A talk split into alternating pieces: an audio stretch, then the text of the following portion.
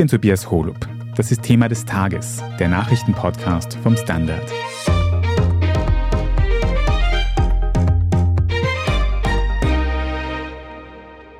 Eine Luxusvilla in den Tiroler Bergen, ein Prunkschloss am Gardasee, ein Privatjet und eine über 60 Meter lange Luxusjacht. Das ist die eine Seite von René Benko.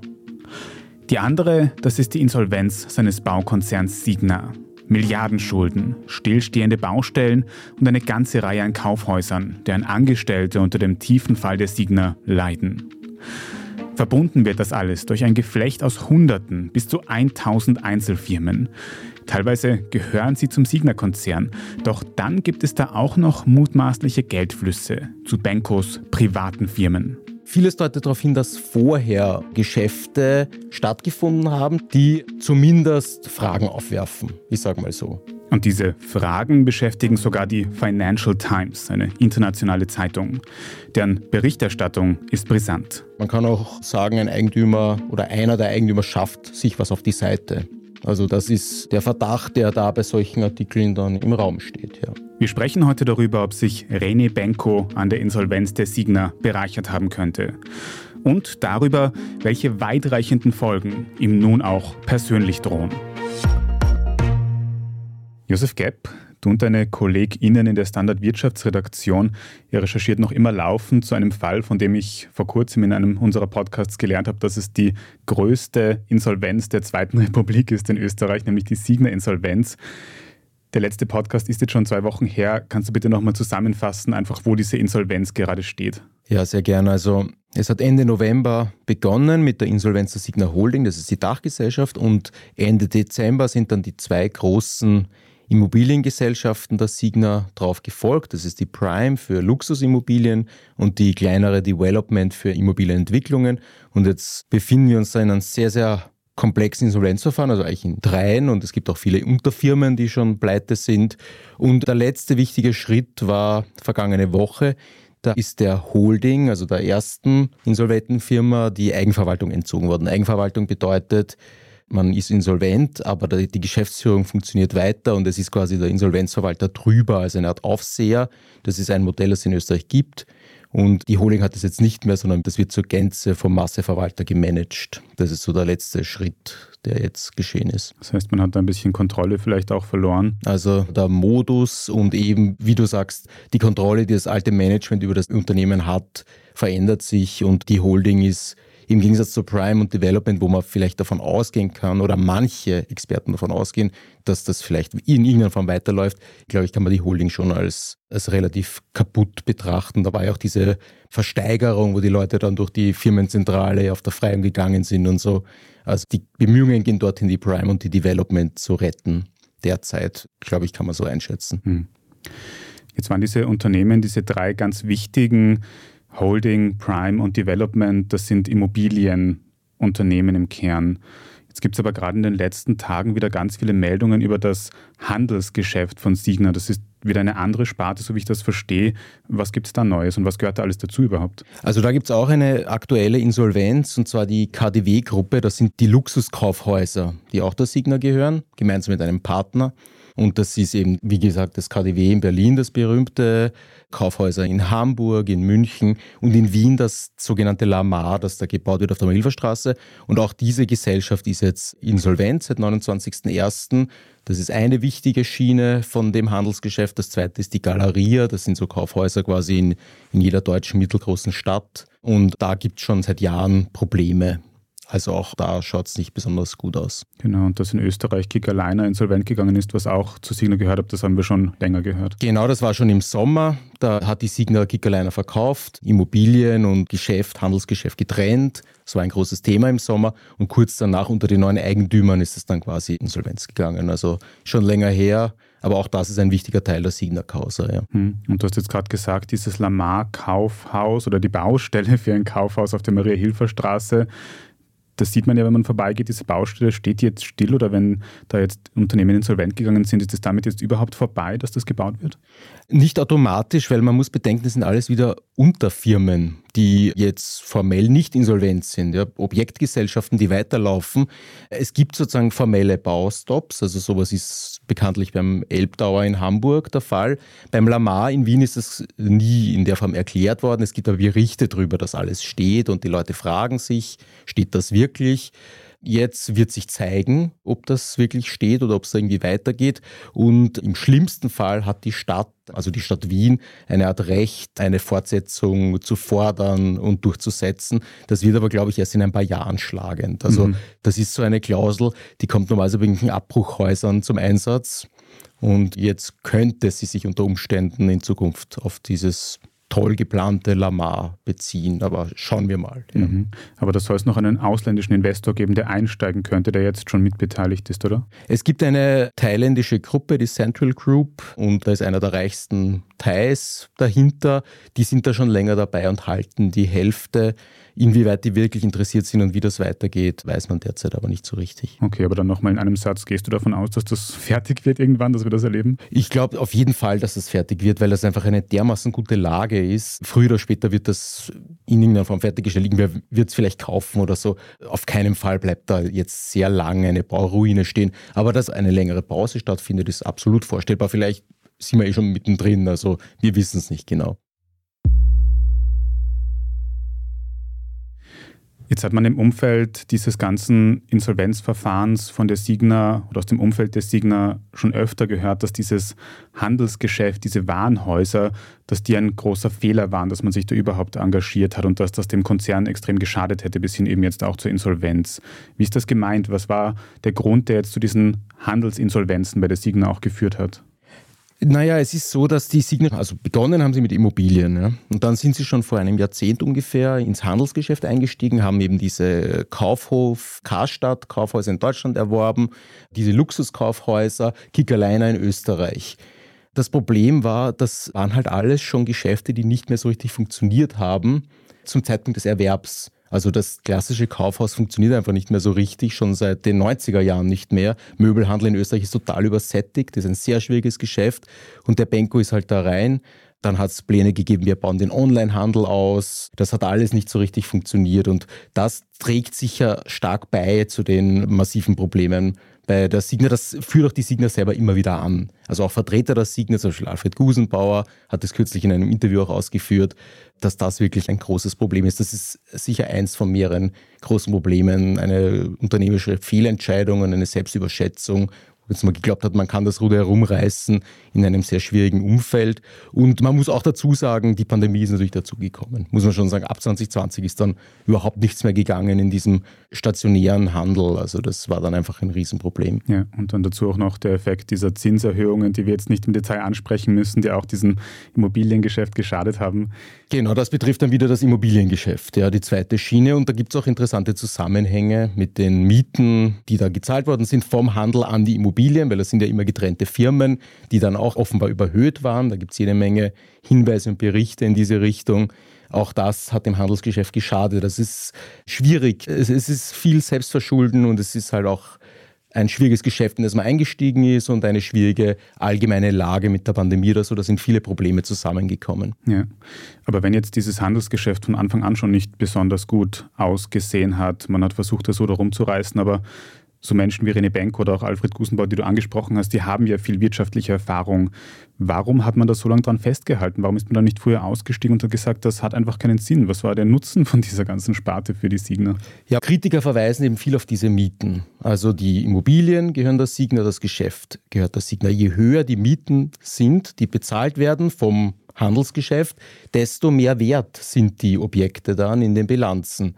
Und die Mieten sind in den Signa Immobilien, wo der Handel drinnen war, dann extrem gestiegen, oft nachdem die Signa eingestiegen ist. Das heißt, das war dann gut fürs ganze Geschäft, gut für die Bewertungen, gut für künftige Kredite. Also es könnte ein bisschen Teil von diesem Konstrukt gewesen sein, das man halt oft als Pyramidenspiel bezeichnet. Das hat sicher dazu beigetragen.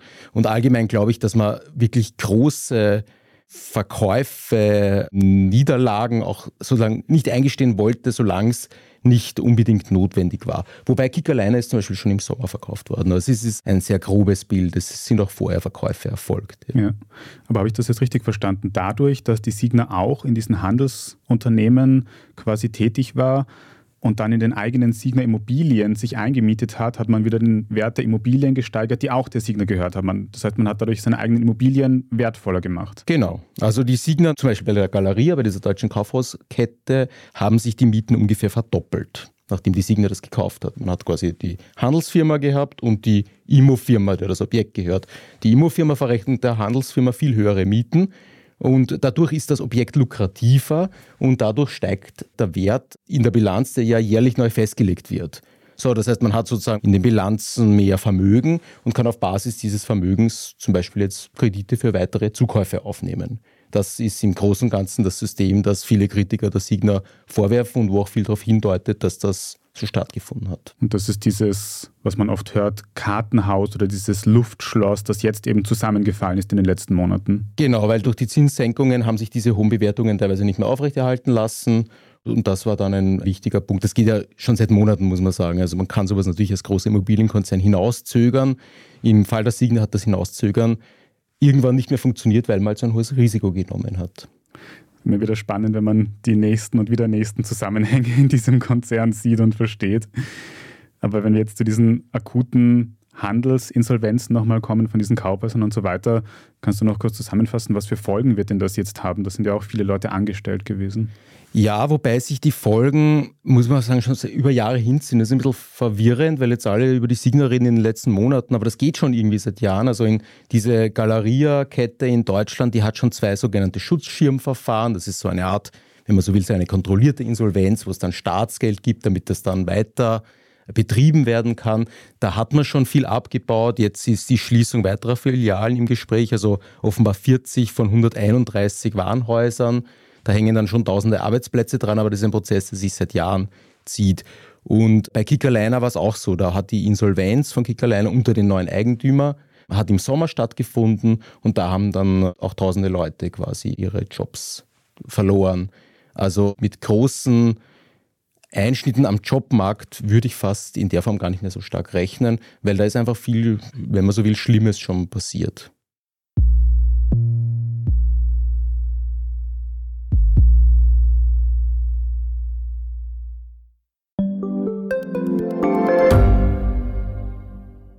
Reicht mein Gehalt für ein gutes Leben? Sind Sneaker und Uhren ein gutes Investment? Wie viel kostet eine Scheidung? Das und vieles mehr sehen wir uns an in der dritten Staffel vom Standard-Podcast Lohnt sich das?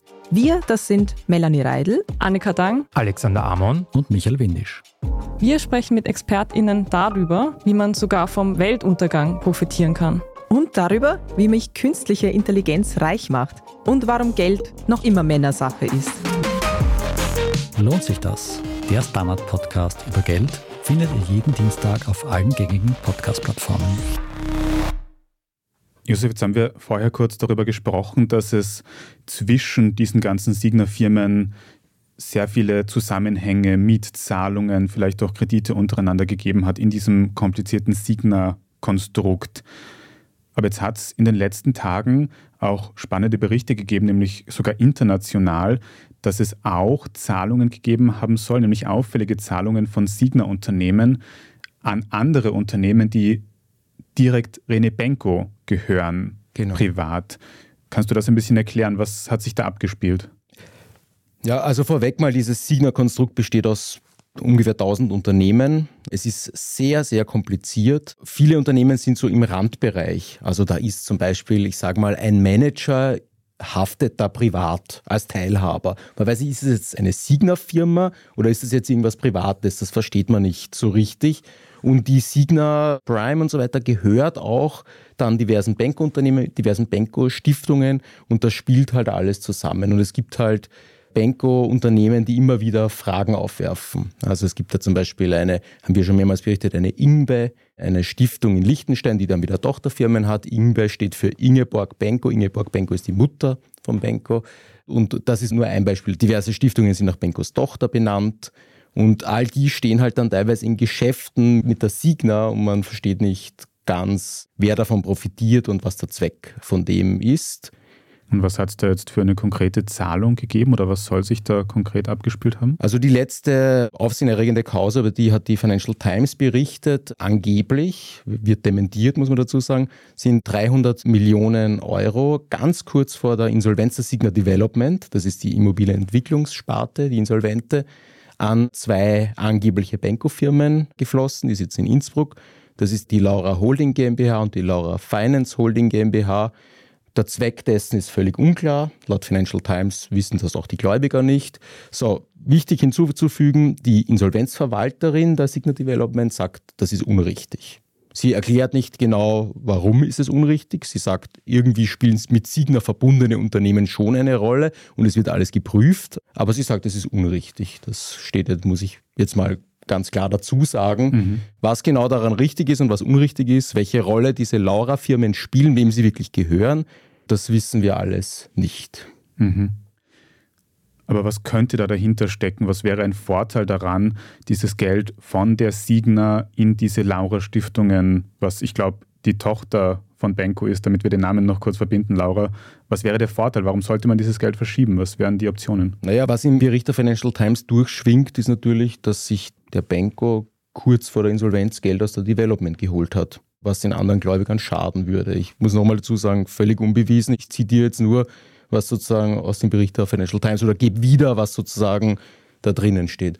Also wir sind gerade dabei, uns anzuschauen, wer zum Beispiel noch in dieser Firma drinnen hängt, ob das wirklich der Benko allein ist und welche Rolle diverse Teilhaber dann spielen. Das schauen wir uns aktuell an.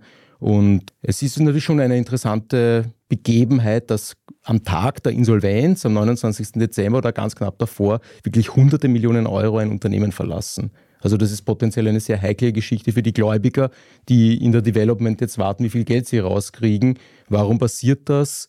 Und wie gesagt, es ist seitens der Insolvenzverwaltung nur gesagt worden, das ist unrichtig, aber es ist nicht erklärt worden, was die Hintergründe von diesem Geschäft sind. Man muss der Insolvenzverwaltung zugutehalten, dass sie es vielleicht selber gar nicht wissen, weil die das natürlich alles recherchieren. Das sind in gewisser Weise laufende Ermittlungen. Es ist sehr komplex, von welcher Einheit da Geld zu welcher anderen Einheit geflossen ist und warum. Da arbeiten viele Leute schon sehr lang dran und in einer ähnlichen Situation wie viele andere Experten sind jetzt auch eben diese Insolvenzverwalter, sind ja mehrere. Also es ist Holding, Prime, Development und kleinere Unternehmen. Mhm. Aber nur damit ich das richtig verstehe, die Gefahr bei dieser Geldverschiebung ist, dass jetzt gerade ja bei diesen Signer-Firmen, Holding und so weiter geschaut wird, was man noch zu Geld machen kann, damit man die Gläubiger ihnen irgendwie auszahlen kann. Das heißt, wenn Geld da jetzt in eine andere Firma geht, die nicht von dieser Insolvenz betroffen ist, dann wird das quasi nicht an die Gläubiger ausgezahlt, sondern ist quasi gerettet von der Insolvenz, aber trotzdem im Umfeld von Benko noch geparkt. Genau so, genau so kann man das sagen. Man kann auch sagen, ein Eigentümer oder einer der Eigentümer schafft sich was auf die Seite. Ja, also das ist der Verdacht, der da bei solchen Artikeln dann im Raum steht. Ja.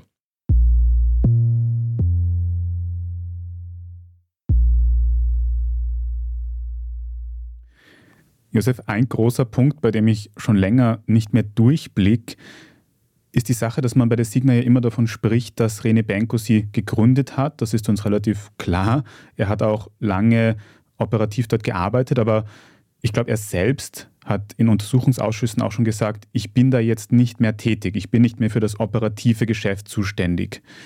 Gleichzeitig hört man dann wieder von diesen ganzen Verbindungen, die teilweise dann sehr eng sind zwischen Signa und eben diesen privaten Stiftungen von Benko, die relativ eindeutig ihm zuzurechnen sind. Was stimmt denn jetzt? Hat Benko noch was mit der Signa zu tun oder hat er nichts mehr mit ihr zu tun? Man muss die Frage ein bisschen trennen, weil die privaten Stiftungen nicht unbedingt damit was zu tun haben. Er kann auch nichts mit der Signa zu tun haben, aber hohen Einfluss haben und über seine privaten Stiftungen laufen theoretisch irgendwelche merkwürdigen Geschäfte. Formell ist es so, die Holding, die Dachfirma, hat einen Beirat. Der Beirat hat gesellschaftsrechtlich keine Funktion. Das ist einfach nur so ein Beratungsgremium, das jetzt nicht in irgendeinem Gesetzeswerk drinnen steht, verankert ist, wie das sein muss. Das hat er einfach gegründet. Er war nur, seit 2013 glaube ich, war er der Vorsitzende dieses Beirats. Das heißt, er hat keine offizielle Funktion im Unternehmen. Und er ist natürlich Eigentümer über seine Firmen, Miteigentümer. Aber er hat jetzt keine operative Funktion. So, und die interessante Frage ist, hat er jetzt trotzdem dort die Entscheidungen getroffen die Zügel in der Hand gehabt. Weil wenn er das hat, dann könnten zum Beispiel Haftungen schlagend werden, die sich auch auf das Privatvermögen des René Benko beziehen würden. Er selber, Benko selber sagt, nein, er hat das nicht. Er hat das zum Beispiel, wie du gesagt hast, im Urschuss gesagt. Er hat da teilweise gesagt, er weiß nicht mal aus wie vielen Personen die Geschäftsführung der Signa Holding besteht. Also so völlig, ich mache die strategischen Leitlinien, aber bin überhaupt nicht operativ tätig. Andere sagen das nicht. Also wenn man sich in der Signa umhört, heißt es, Benko hat überall das letzte Wort. Und ein gewichtiges Wort, Hans-Peter Haselsteiner, Mitgründer der Strabag, hat auch kürzlich in einem Interview gesagt, so auf die Art, das stimmt so nicht, der, der Benko war da voll involviert und hat da immer das letzte Wort gehabt. Also diese Frage wird noch für die Aufarbeitung des Falls sehr wichtig werden. Jetzt muss ich trotzdem nochmal nachfragen wegen diesen Privatstiftungen von Benko, weil ich bilde mir eingelesen zu haben, dass die teilweise sogar zusammenhängen mit Villen, mit Schlössern in Italien, mit Yachten und Privatjets, die Benko gehören, die Benko wirklich selbst nutzt. Und wenn es da jetzt so enge finanzielle Geschäfte gibt zwischen diesen Privatstiftungen und den Signa-Unternehmen, dann muss das doch relevant sein. Also dann muss man sich doch diese Verbindungen anschauen, wie sehr Benko auch mit seinem privaten Vermögen drinnen steckt. Ja, man wird sich das sicher anschauen. Also ich bin ganz sicher, dass in den Büros der Insolvenzverwalter das ein großes Thema ist. Die haben auch ganze Stäbe an Experten, die sich das anschauen. Und es ist tatsächlich so, dass vieles darauf hindeutet, dass möglicherweise für private Ausgaben, privaten Luxuskonsum das Unternehmen gezahlt hat. Also wir haben zum Beispiel ganz genau recherchiert einen Fall einer Villa, wie du sagst, am Gardasee in Italien so, alle sagen, die gehört dem Benko, der wohnt dort privat. Eine wunderschöne Villa direkt am Ufer. Wenn man jetzt ins Firmenbuch schaut, dann kommt man irgendwann nach Luxemburg und diese Firma in Luxemburg, die weist keinen Eigentümer mehr aus. Man weiß nicht, wem genau das gehört. Tatsache ist, dass die Firma an die Signa Holding vermietet ist und die Signa Holding zahlt 20.000 Euro im Monat. Bis 2035 läuft dieser Vertrag Miete. Die Villa steht auch auf der Signa-Website als Repräsentanz Italien. Gleichzeitig weiß man überhaupt nicht, was ist die betriebliche Nutzung. Also man kann das nicht mieten, es ist kein Hotel, gar nichts. Ja. Und da gibt es ganz merkwürdige Querverbindungen. Einen ganz ähnlichen Fall gibt es bei dieser Villa in Igels, auch einer Benko-Villa bei Innsbruck in Tirol. Und ganz sicher wird man sich das genau anschauen und wird fragen, ob da irgendwelche Ansprüche schlagen werden. Ja. Kann man das irgendwie einschätzen, wenn man jetzt diese ganzen Querverbindungen sieht? Auf der einen Seite diesen luxuriösen Lebensstil von Benko auch in Villen, die von der Signa gemietet werden. Der Signa, die gerade insolvent gegangen ist, wo auch Warenhäuser insolvent gegangen sind, wo Jobs verloren gehen, wo sehr viel Geld verloren geht. Kann man einschätzen, ob sich René Benko an dieser Insolvenz persönlich bereichert hat oder nicht? Also ob er sich an der Insolvenz bereichert hat, kann man schwer sagen. Vieles deutet darauf hin, dass vorher Geschäfte stattgefunden haben zwischen privaten Benko-Firmen einerseits und Signa-Firmen andererseits, die zumindest Fragen aufwerfen. Ich sage mal so. Also es gibt Geschäfte, wir reden jetzt vom Jahr 2016 so, in Luxemburg zwischen Töchterfirmen von Benko-Stiftungen, andererseits der Prime-Tochter in Luxemburg, da sind Immobilien hin und her verkauft worden hohe Profite geflossen an die Firma, die der Benko Stiftung gehört. Warum passiert sowas? Ja? Es gibt eben diese Berichte über die Villen. Es gibt die Frage, wer hat gezahlt für Yacht, Privatflugzeug, solche Sachen. Also ich glaube, man kann schon heute relativ fix sagen, dass im Fall Signa viele Jahre lang wenig hingeschaut worden ist, weil die Großinvestoren, die da beteiligt waren, neben dem Benko super dran verdient haben.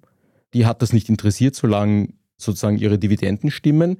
Und gleichzeitig hat die Signa eine Kommunikationspolitik betrieben, die extrem rigoros war. Also die haben sozusagen alles niedergeklagt. Und aus dem heraus war das schon ein Feld, wo ich sage mal ein unternehmerischer Missbrauch ein bisschen gedeihen kann, sage ich jetzt zurückhaltend. Josef, in diesem ganzen Signa-Komplex wird es da für Rene Benko auch persönliche Folgen geben? Also was wir ganz aktuell erfahren haben, ist, dass die Republik einen Insolvenzantrag gegen Rene Benko stellt. Da geht es offenbar darum, einerseits gibt es Steuerschulden von Benko, man kennt diese langjährigen Finanzverfahren auch aus den Chats mit Thomas Schmidt, mit dem ehemaligen Generalsekretär im Finanzministerium. Und andererseits hat sich Benko bereit erklärt, drei Millionen Euro einzuschießen in die Signa Holding als Teileigentümer und die ist ja insolvent, die Holding. Und das ist offenbar erst teilweise passiert. Und aufgrund dessen stellt die Republik jetzt diesen Insolvenzantrag. Das dürfte sozusagen ein noch schärferes Schwert sein, wenn man so will, als wenn man diese Ansprüche einfach auf regulärem Weg einklagt. Mhm. Das heißt, dieser neue Insolvenzantrag gegen Benko, der hat jetzt nichts zu tun mit diesen Geldflüssen, über die wir heute auch geredet haben zwischen Privatstiftungen und Unternehmen, aber es wird jetzt wirklich persönlich für Rene Benko. Man kann sagen, dass die Republik, konkret die Finanzprokuratur, das ist das Büro, das wie ein Anwalt der Republik fungiert, da jetzt entschlossene Schritte setzt. Ja, und es hat nichts zu tun mit diesen merkwürdigen Verwicklungen, eben über die wir gesprochen haben.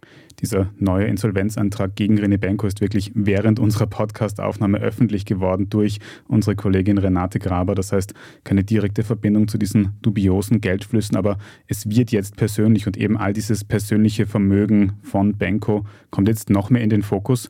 Und wie geht es jetzt weiter bei diesem Insolvenzantrag gegen Rene Benko? Was ist der nächste Schritt? Das wird vom Insolvenzgericht geprüft und wenn dieser Antrag als korrekt befunden wird, dann wird der Betroffene vorgeladen und muss quasi seine finanzielle Situation darlegen und aus dem soll sich dann entscheiden lassen, ob der Betroffene zahlungsfähig ist oder nicht. Und die drohende Konsequenz für Benko wäre eine Millionenzahlung aus der eigenen Tasche dann, oder? Das könnte sein, dass das aufgrund dessen dann forciert nachbezahlt werden muss, je nachdem, was sich bei diesen Erhebungen vor Gericht dann ergibt.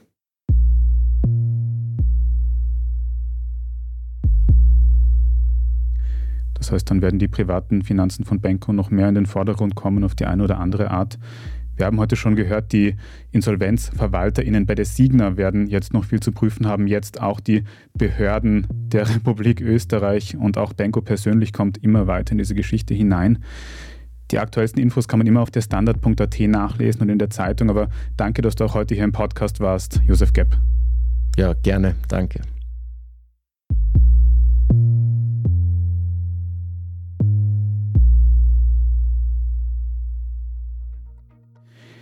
Wir machen jetzt gleich noch weiter mit unserer Meldungsübersicht und sprechen unter anderem über den womöglich vorletzten Termin im Prozess gegen Ex-Kanzler Sebastian Kurz.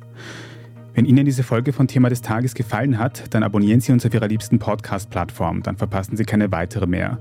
Mit einer guten Bewertung oder einem netten Kommentar würden Sie uns außerdem sehr weiterhelfen, also vielen Dank dafür. Wir sind gleich zurück.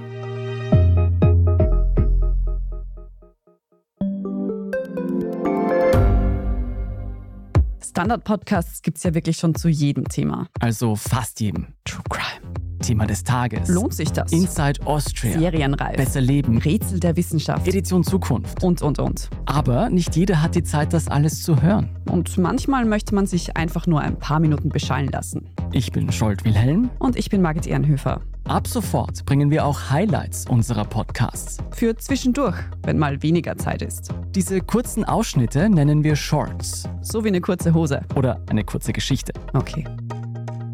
Und Shorts vom Standard finden Sie jetzt überall, wo es Podcasts gibt. Und hier ist, was Sie heute sonst noch wissen müssen. Erstens, heute am Montag wurden im Falschaussageprozess gegen Ex-Kanzler Sebastian Kurz die letzten geplanten Zeugen befragt, und zwar via Live-Schaltung nach Moskau. Es geht nämlich um die beiden russischen Geschäftsleute, die von der Kurzverteidigung überraschend ins Spiel gebracht wurden. Ihnen gegenüber soll Thomas Schmid ausgesagt haben, im Verfahren gegen Kurz nicht immer die Wahrheit gesagt zu haben. Vor dem Richter wollte der erste der beiden russischen Geschäftsmänner das allerdings nicht im Detail bestätigen. Der zweite Geschäftsmann wollte nach der stundenlangen Befragung des ersten dann überhaupt gar nicht mehr aussagen. Er hat sich spontan krank gemeldet.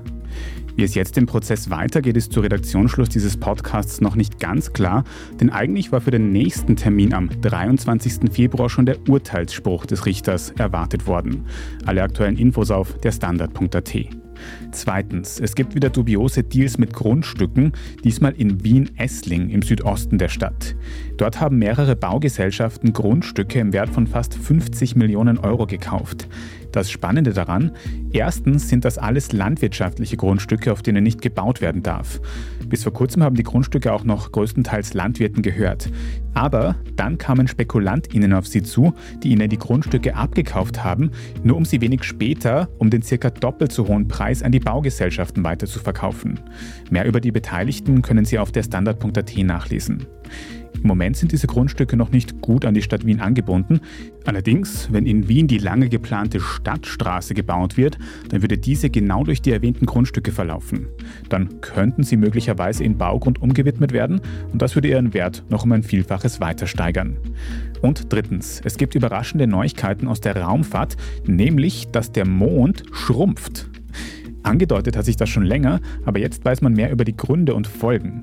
Der Kern des Mondes soll nämlich immer weiter auskühlen und dadurch zieht sich der ganze Himmelskörper zusammen wie eine Traube, die langsam zur Rosine wird, um das Ganze bildlich zu beschreiben. Und ähnlich wie bei einer Rosine wirft die Oberfläche des Mondes dadurch auch immer mehr Krater und Berge auf. Und es gibt immer mehr Erdbeben. Und das wird für die Menschheit noch sehr wichtig sein. Denn die Weltraumorganisationen NASA und ESA wollen ja nochmal zum Mond fliegen im Jahr 2025. Und deshalb warnen ForscherInnen jetzt eben eindringlich vor diesem Schrumpfen des Mondes. Denn durch die großen Veränderungen auf der Mondoberfläche könnte der geplante Landeplatz für die Mondmission sich verändern verändern und sogar gefährlicher werden. Und das gilt es jetzt sehr genau zu beobachten. Falls Sie jetzt noch nicht genug von Standard Podcasts haben, dann habe ich noch einen Hörtipp für Sie. In unserem Schwester-Podcast Lohnt sich das geht es darum, ob sich Studieren eigentlich noch lohnt. Also ob man mehr davon rausbekommt, als man anfangs reinsteckt, finanziell und im Berufsleben. Lohnt sich das, hören Sie überall, wo es Podcasts gibt. Falls Sie Feedback oder Anregungen für uns haben, dann schicken Sie gerne eine Mail an podcast.derstandard.at. Und wenn Sie unsere journalistische Arbeit unterstützen möchten, dann geht das mit einem Standard-Abo. Mehr Infos dazu auf abo.derstandard.at. Ich bin Tobias Holub. Vielen Dank fürs Zuhören und bis zum nächsten Mal.